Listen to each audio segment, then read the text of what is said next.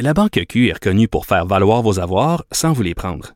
Mais quand vous pensez à votre premier compte bancaire, tu sais, dans le temps à l'école, vous faisiez vos dépôts avec vos scènes dans la petite enveloppe. Hmm, C'était bien beau. Mais avec le temps, ce vieux compte-là vous a coûté des milliers de dollars en frais, puis vous ne faites pas une scène d'intérêt. Avec la Banque Q, vous obtenez des intérêts élevés et aucun frais sur vos services bancaires courants. Autrement dit, ça fait pas mal plus de scènes dans votre enveloppe, ça. Banque Q. Faites valoir vos avoirs. Visitez banqueq.ca pour en savoir plus. Pendant que votre attention est centrée sur vos urgences du matin, vos réunions d'affaires du midi, votre retour à la maison ou votre emploi du soir, celle de Desjardins Entreprises est centrée sur plus de 400 000 entreprises à toute heure du jour. Grâce à notre connaissance des secteurs d'activité et à notre accompagnement spécialisé, nous aidons les entrepreneurs à relever chaque défi pour qu'ils puissent rester centrés sur ce qui compte, le développement de leur entreprise.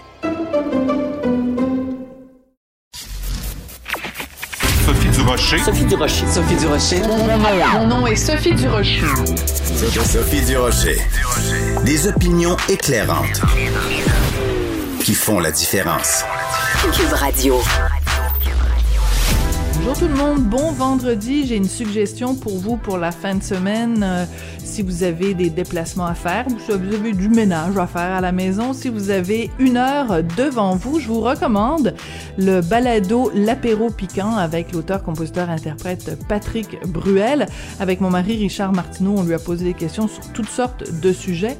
Entre autres, on lui a parlé de ses positions Quand Jean-Marie Le Pen était très fort avec le Front National en France, tu avais à cette époque-là, euh, dit que tu refusais de donner des concerts, de donner des spectacles dans des villes où il y avait des maires M-A-I-R-E, En fait, S, Front En National. fait, on était dans, une- on était dans, une, dans un moment où, euh, euh, chez moi, c'est une forme de, de, de colère contre l'abstention. Je, je n'avais pas envie de de- d'aller juste chanter. J'aurais pu aller débattre. J'aurais pu aller débattre dans la aller dans l'arène pour débattre. Mais juste chanter à ce moment-là, non, ça ça, ça ça se présentait pas. Et puis, et puis c'est vrai que et puis c'est vrai que c'était aussi pendant une période où où je recevais des insultes personnelles Voilà. euh, de la part du de leur leader. Oui, qui était, qui était antisémite d'ailleurs. Je peux dire qu'il a fait quelques dérapages qui peuvent C'est un qui peuvent, euphémisme, qui- ouais. qui- qui peuvent nous y faire penser, oui. Alors, c'est à retrouver sur euh, le site de Cube Radio dans la section Balado. Et je pense, euh, encore une fois, qu'en écoutant les propos de Patrick Bruel, vous risquez de lancer quelques très intéressés. Ben, voyons donc. De la culture aux affaires publiques.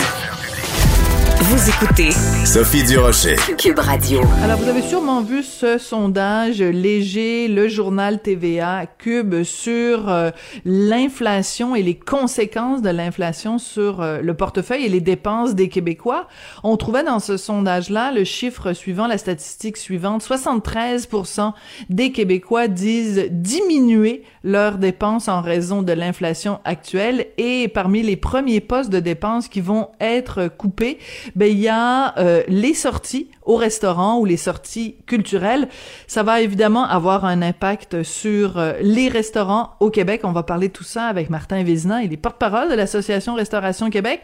Monsieur Vézina, bonjour. Bonjour, Madame Durocher. Est-ce que vous avez eu des frissons dans le dos et euh, un léger mal de tête quand vous avez lu euh, le sondage léger publié dans le Journal de Montréal, Journal de Québec? Ben, je vous dirais que c'est une crainte qu'on a depuis quelques semaines avec qu'on voit au niveau de l'inflation alimentaire. On voit de plus en plus que les coûts des aliments coûtent cher. Je vous dirais, là, la restauration n'est pas épargnée. là. Nos, nos membres aussi euh, vivent ces augmentations de coûts au quotidien comme les consommateurs. Donc oui, effectivement, euh, c'est une de nos craintes euh, que dans les prochaines semaines, prochains mois, là, on voit une diminution de l'achalandage euh, dans l'industrie, une diminution qui peut faire mal, puisqu'on se rappelle qu'on vient tout juste d'être sorti d'une crise sanitaire où on a été fermé Voilà. plusieurs mois. Euh, nos exploitants, ils ont, ils ont pris des prêts pour passer au travers ces cycles de fermeture-là. Fait qu'ils ont besoin d'une véritable relance là, pour euh, avoir les liquidités suffisantes pour les rembourser, ces prêts-là. C'est très intéressant le parallèle que, que vous faites et en effet, ça doit être extrêmement angoissant pour euh, les restaurateurs. C'est qu'en fait, ils sont frappés des deux côtés. Ils sont frappés parce que eux-mêmes, à cause de l'inflation, ben, leurs matières premières coûtent plus cher. Et en plus, à cause de l'inflation, les, les, consommateurs ont moins d'argent à dépenser chez eux. Donc, ça coûte plus cher. Puis il y a moins de gens qui vont venir les voir. Donc, euh, c'est un casse-tête épouvantable. C'est un casse-tête épouvantable. Actuellement, les consommateurs sont encore au rendez-vous. Notre crainte, c'est que dans les prochaines semaines, les mois, quand les gens vont regarder leur facture d'épicerie augmenter, c'est que là, là, le, changement de comportement va se faire, puis c'est là qu'on va perdre l'achalandage dans un coin important. Puis vous avez raison, on le perd de l'autre côté. Euh, on a des augmentations de 30% sur les huiles de cuisson. L'huile de cuisson, on l'utilise partout. C'est partout dans la restauration. Euh, les farines, c'est aussi de la même hauteur. Donc, nous aussi, on vit toutes ces augmentations-là. Puis, les exploitants n'ont pas eu le choix là, de on a fait un sondage en janvier 2022, puis ils nous ont dit la, la majorité, le 46, presque la majorité, le 46% d'entre eux ont dit qu'ils vont augmenter leur prix de au moins 10, entre, 8 et 10 Aïe, aïe, aïe. Ça, ça va avoir un impact parce que les gens vont dire Oh, là, la sortie au restaurant va coûter plus cher, ma facture d'épicerie va coûter plus cher. C'est là qu'on a peur justement de ce qu'on voit dans le sondage les gens vont couper dans leur dollar loisir puis vont sortir moins souvent au restaurant. Est-ce que c'est possible, par contre, que les gens modifient leur, comportement de la façon suivante en se disant, bon, au lieu d'aller manger souvent à des restaurants pas chers, on va aller manger moins souvent, mais on va en faire un événement, on va en faire une sortie spéciale, puis là, à ce moment-là, on va aller dans un restaurant peut-être un petit peu plus haut de gamme, plutôt que d'aller manger, mettons, je donne un exemple, plutôt que d'aller manger deux fois au Saint-Hubert, on va aller manger euh, une fois au pied de cochon. Est-ce que c'est possible que ça se passe de cette façon-là? Ah, pour certains segments de la clientèle, il se pourrait, mais que ce soit ça, peut-être des couples qui vont plus sortir, puis vont aller plus dans un restaurant gastronomique, puis vont aller plus souvent là qu'un restaurant plus de type familial à la Saint-Hubert. Mais quand on, sort une famille, euh, c'est pas nécessairement vrai que toutes les familles vont dans des restaurants gastronomiques. Puis Bien sûr à mettre 200. Fait eux vont peut-être restreindre, mais ils vont rester dans ce segment-là. c'est difficile à dire comment le changement va se voir. Je comprends. surtout le, la famille, quand on est rendu à 150, 200 dollars pour manger dans un restaurant familial, peut-être des gens vont dire, bon, on va peut-être réduire ce qu'on mange. C'est-à-dire, bon, on prenait un dessert, on le prendra plus. Fait qu'on va couper là. Euh, peut-être ça va être aussi là, ce changement-là. C'est-à-dire que nous, nos prix ont augmenté, mais les gens vont dépenser le même montant lors de leur sortie au restaurant, ils vont juste changer ce qu'ils commandent. C'est-à-dire, s'ils étaient habitués de prendre hmm. entrée, plat, dessert, ils vont peut-être dire, bon, le dessert, on va le prendre à la maison. On va sauver là. C'est peut-être aussi hmm. ça qu'on va remarquer comme changement de comportement. C'est ça, mais c'est sûr qu'il y a des ajustements qui vont devoir être faits. Est-ce que c'est possible? L'exemple que vous nous avez donné euh, euh, tout à l'heure, vous nous disiez, bon, euh, l'huile, la farine sont des choses, des incontournables. On peut pas vraiment faire de la restauration si on n'a pas accès à ces produits-là de base. Mais est-ce que c'est possible, par exemple, que dans les restaurants, on change le contenu? Je donne un exemple. La viande, ça coûte cher. Est-ce que c'est possible que dans les restaurants, on se dise, ben écoutez, il y a toutes sortes d'autres avenues qu'on peut euh, explorer. On peut avoir plus de plats végétariens, on peut aller plus vers des légumineuses, on peut aller plus vers du poisson. Est-ce qu'on peut euh, penser que cette obligation-là financière fait que le contenu même des assiettes va être différent? Ah, tout à fait. Ça, c'est une des, options que le restaurateur, la restauratrice, elle a. Oui, ils augmentent les prix, mais ça, c'est vraiment toujours le dernier recours parce qu'il faut, voir jusqu'à où le consommateur est prêt à payer. Dans les autres options, mais c'est justement ça. Est-ce qu'on peut changer des éléments au menu? Est-ce qu'on peut faire des substitutions euh, qui permettraient que le coût de nourriture soit plus bas? Euh, ça, effectivement, c'est pensé. Euh, est-ce qu'on enlève du bœuf ou le bœuf, on l'augmente? On l'augmente, mais je vais mettre un autre plat qui est peut-être à base de poulet, euh, de porc, qui va être moins coûteux. Ça aussi, effectivement, ça, c'est dans les options, puis je vous dirais, la, majorité des exploitants, c'est ce qu'ils réfléchissent. C'est comment je base mon menu pour réduire le plus possible mon coût de nourriture pour avoir des prix qui sont compétitifs auxquels le client est prêt à payer. Ouais. Puis en même temps, quand je vous écoute, Monsieur Vazina, je suis sûr qu'il y a des gens qui euh, nous écoutent en ce moment puis qui disent ouais, mais là j'ai pas envie non plus que les restaurateurs commencent à couper les coins ronds puis m'offrent des produits de de, de moindre qualité. Surtout que l'alimentation, il y a toujours le côté sécurité. Puis je dis pas que c'est ce que vous êtes en train de me dire, mais il reste quand même cette inquiétude-là quand on va au restaurant. On place notre confiance dans quelqu'un d'autre. Si moi je m'en vais faire mon épicerie, je c'est moi qui prépare, je sais exactement ce qui ce qui rentre euh, dans, dans mon assiette. Au, au restaurant, c'est un acte de foi. Donc, on veut pas non plus que le restaurateur coupe les coins ronds puis utilise des produits euh, de moindre qualité, là. Ah, mais là, je veux rassurer, là, c'est pas l'objectif d'une substitution, c'est pas de baisser la qualité, c'est plutôt de dire comment je peux améliorer mon menu ou donner une offre qui est comparable avec d'autres produits. Ça veut pas nécessairement dire que c'est des produits de moins bonne qualité, c'est juste peut-être dire ah ce produit-là est moins cher en vertu du marché. Je vais utiliser ce produit-là dans ma base où on va offrir des menus, un, plat végétarien. On voit de plus en plus des plats végétariens. Les coûts sont plus bas, mais ça veut pas dire c'est pas une salade, là, c'est des, des, des, des plats réfléchis. Il y a un chef qui a mis un travail de création là-dessus pour offrir quelque chose qui est une prestation de qualité à l'expérience client. Parce que si on est là puis on substitue des produits puis qu'à la fin l'expérience client est de mauvaise qualité, ben c'est le restaurateur, la restauratrice qui perd parce que les mhm. gens ils vont se rappeler que ah, c'est ordinaire là. Fait qu'ils vont plus aller à ce restaurant-là. Donc, il faut pas voir cette substitution pour dire ah, c'est qu'ils vont prendre des produits de moins bonne qualité. Non, non, ce n'est pas ça. C'est juste comment on peut faire différemment nos recettes pour offrir la même expérience. Je vais vous raconter une anecdote, puis je suis contente que vous ayez mis euh, les choses au clair. Je vais vous raconter euh, une anecdote. Hier, je m'en vais euh, à l'épicerie, j'ai envie d'acheter des framboises. Je regarde les prix des framboises, je capote. Je capote. Ça n'a plus aucun sens, là. C'est rendu 7 dollars pour un petit casseau de rien du tout de framboises. Donc, je vais voir l'épicière parce que c'est une petite épicerie, puis je connais la, propriétaire, puis je lui dis, écoutez, euh, c'est rendu que ça a plus d'allure, les framboises. Elle dit, si vous saviez la quantité de fruits et de légumes que je dois jeter tous les jours, parce que les gens arrivent, voient les prix et ne l'achètent pas.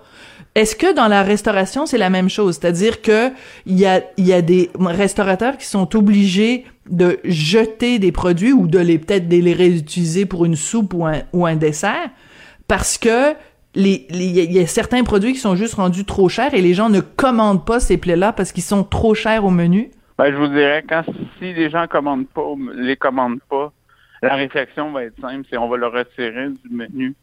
Euh, un exploitant, il n'a pas les moyens de faire rouler un plat qui sort pas puis de stocker en conséquence parce que hmm. à la fin, ben c'est sur sa marge de profit que ça va être pris cet argent-là. Donc si on est rendu à gaspiller énormément de nourriture, notamment des protéines, euh, que ça soit surtout animales, je vous dirais que l'exploitant se met à risque financièrement. Donc, un plat qui est pas populaire, un bon gestionnaire va voir qu'un plat n'est pas populaire, puis ce qui va arriver, c'est qu'il va le retirer tout simplement du menu. De toute façon, les gens ne veulent pas. on va faire le change, on va le retirer, puis comme ça, on ne stockera pas euh, les produits, les ingrédients nécessaires à la recette.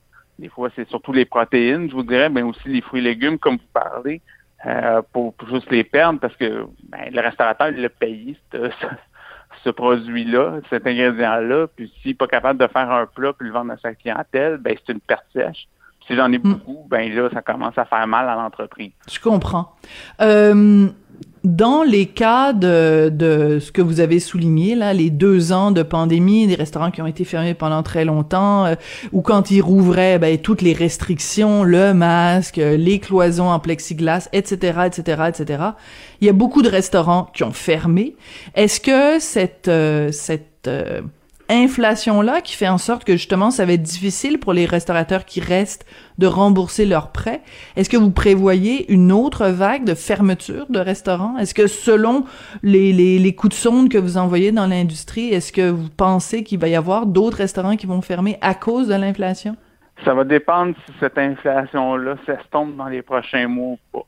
Si elle continue, oui, ça pourrait mener à une prochaine, une autre vague de fermeture puisque les gens ne seront pas en mesure euh, de payer leurs prêts parce qu'il va y avoir une baisse importante de l'achalandage. Je vous dirais, oui, cette surveillance-là de l'inflation, cette crainte de l'inflation, c'est une des deux, les deux facteurs de risque de l'industrie. L'autre étant la pénurie de main-d'œuvre. Mais je vous dirais, les deux, les deux sont liés. Hein. Comment ça, c'est lié? Les prix dans l'alimentaire augmentent? Pourquoi les deux sont liés? Ben, c'est pourquoi les prix dans l'alimentaire augmentent? Ben, beaucoup, c'est parce que autant dans la restauration, mais tout au long de la chaîne bioalimentaire, c'est-à-dire chez les producteurs, chez les distributeurs, chez les mhm. transformateurs.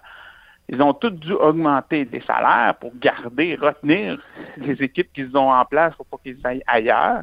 Euh, ils manquent de gens, fait qu'ils peuvent pas produire à 100% de leur capacité. Donc, tout ça fait que les prix augmentent. Et donc, à la fin, ben, quand le consommateur va à l'épicerie ou le restaurateur, quand il la jette puis qu'il le met dans son menu, ben, c'est nous qui sommes au bout de la chaîne, puis c'est nous qui font l'augmentation de prix final. Mais si on est toujours dans un cycle que pour retenir les gens à l'emploi, il faut toujours augmenter des salaires pour éviter qu'ils quittent vers d'autres secteurs, mais là, peut-être on va tomber dans une spirale inflationniste dans l'alimentaire qui fait que justement, ben, la facture d'épicerie va continuer à monter, à monter, puis le prix au restaurant aussi. Hmm. C'est euh, pas un portrait rose que vous nous que vous nous dressez aujourd'hui, Monsieur Vézina. Euh, comment on fait pour motiver les troupes? C'est-à-dire comment on fait pour, euh, dans le milieu de la restauration, continuer à être passionné par ce métier-là? Comment on continue à, dire bon ben on se relève. Euh, on a eu la pandémie, il y a l'inflation, il y a la pénurie de main d'œuvre, il y a c'est on a l'impression que c'est une tuile n'attend pas l'autre. Comment on fait pour rester motivé? Euh, je vous dirais qu'ils aiment ce qu'ils font. Euh, à la fin, il y a toujours un client ou des clients qui sont satisfaits et qui expriment cette satisfaction-là. Euh, ça, ça joue pour beaucoup, autant pour le propriétaire que pour les employés aussi. Ce lien-là est, important, ça les motive. mais je vous dirais effectivement, c'est pas le chiffre d'affaires, c'est pas le, profit, c'est le profit. On est dans une industrie à très faible marge de profit dans mm-hmm une bonne année, important de le rappeler. 4 là. Dans les deux dernières années, on est plus autour de zéro. Euh, donc, c'est c'est vraiment ce lien-là. Ils aiment ce qu'ils font. Ils aiment l'entreprise, l'industrie dans laquelle ils fonctionnent. Mais c'est vrai que les prochains mois, le défi de la main-d'œuvre, le défi de l'inflation, ben, c'est deux autres tuiles qui tombent dans un moment où on a vécu quelque chose de très difficile avec toute la gestion de la pandémie. Euh, c'est sûr qu'on s'attendait pas à cette inflation-là. On, savait que la pénurie de main-d'œuvre allait revenir. Ça, ça on, le fait, on, le savait, mais que là, l'inflation se rajoute, effectivement, c'est dur, mais je vous le dis, c'est du monde qui aime faire ce qu'ils font, puis c'est pour ça qu'ils perdurent. Je vais vous poser une question. Euh, j'ai un ami qui est restaurateur, puis je l'ai croisé l'autre jour, et euh, il me parlait évidemment de son problème de pénurie de main-d'œuvre, et il posait une excellente question, et je n'ai pas la réponse. Peut-être que vous, vous l'avez. Ils sont partis où? Les gens qui travaillaient en restauration euh, pendant la pandémie, les restaurants ont été fermés. Ils sont allés où ces gens-là? Ils sont ils sont allés travailler où? Ils ont disparu dans la nature? Ils sont sur le chômage? Ou ils, sont allés travailler dans la construction? Ils sont allés est allée où la main d'œuvre qui était dans les restaurants On avant? l'hiver 2000. Vous avez raison là, ils sont partis. À l'hiver 2021, notamment à Montréal après plusieurs mois de fermeture, beaucoup d'employés se sont mis en question puis ont dit ben je peux pas attendre que le téléphone sonne puis que les salles à manger réouvrent. Je vais aller me trouver un emploi ailleurs. ce qu'on remarque, c'est que oui, ils ont quitté d'autres secteurs. Comme vous dites, la construction, c'est un des, secteurs. La construction embauche maintenant là, sans nécessairement de qualification. Les bassins sont ouverts. Donc, il, il y a une partie qui sont partis là. Il y en a d'autres qui ont été dans les résidences de personnes âgées euh, qu'ils avaient besoin de cuisinier. Donc, ils continuent dans une carrière de cuisinier, par exemple, mais là, ils le font dans une résidence de personnes âgées. Euh, les compétences, les, je vous dirais que c'est les mêmes conditions de travail. Il y a une différence près, c'est que à 8 heures, ils sont dans leur voiture plutôt qu'à 11 heures. Et voilà. Euh, donc, pour certains, ben, ah, j'ai une soirée, je ne l'avais pas avant, fait qu'ils découvrent ça, mais ils n'ont plus le goût vraiment de, laisser, revenir dans un cadre où on ferme à 11 heures. on le voit dans l'industrie, je vois de plus en plus de restaurants qui se sont limités dans les heures d'ouverture au niveau de la, soirée pour fermer vers 9 heures, fermer la cuisine autour de 9 heures, 10 heures dans certains cas, quand ils étaient ouverts peut-être jusqu'à 11 heures minuit. Mais pourquoi? Ben, pour répondre à la demande de leur personnel qui dit qu'ils veulent finir un peu plus tôt le soir. Ben, tout le monde veut avoir une vie, hein? Les gens veulent avoir une vie. Là, mais je vous dis, mm. c'est ça. Et l'autre chose, euh, on était un bassin de jeunes travailleurs. On est une industrie où les gens commençaient leur, commencent leur carrière ou font leur premier emploi avec nous. On a de moins en moins de jeunes travailleurs. C'est un ah facteur démographique. Nos jeunes travailleurs sont en baisse depuis 2012. On a baissé d'environ 9 on en a encore pour 10 ans avant de revenir à ce niveau-là de 2012. Très intéressant. Ça, s'ajoute. Ça s'ajoute. Donc, c'est une baisse démographique. Le problème, en gros, si on le résumait, c'est qu'il manque de gens. On, il nous manque des humains. c'est, ça le problème qu'on a actuellement avec la pénurie de main-d'œuvre. C'est pour ça qu'on travaille à assouplir euh, le programme de travailleurs étrangers temporaires parce que comme je vous dis, nos, mes exploitants, nos exploitants, c'est pas parce qu'ils veulent embaucher de Canadiens, il y en a pas. Fait qu'il faut qu'ils trouvent une manière d'embaucher. Puis là, ben, si c'est pour temporairement avoir droit des travailleurs étrangers, on va le faire. Mais c'est coûteux, c'est compliqué.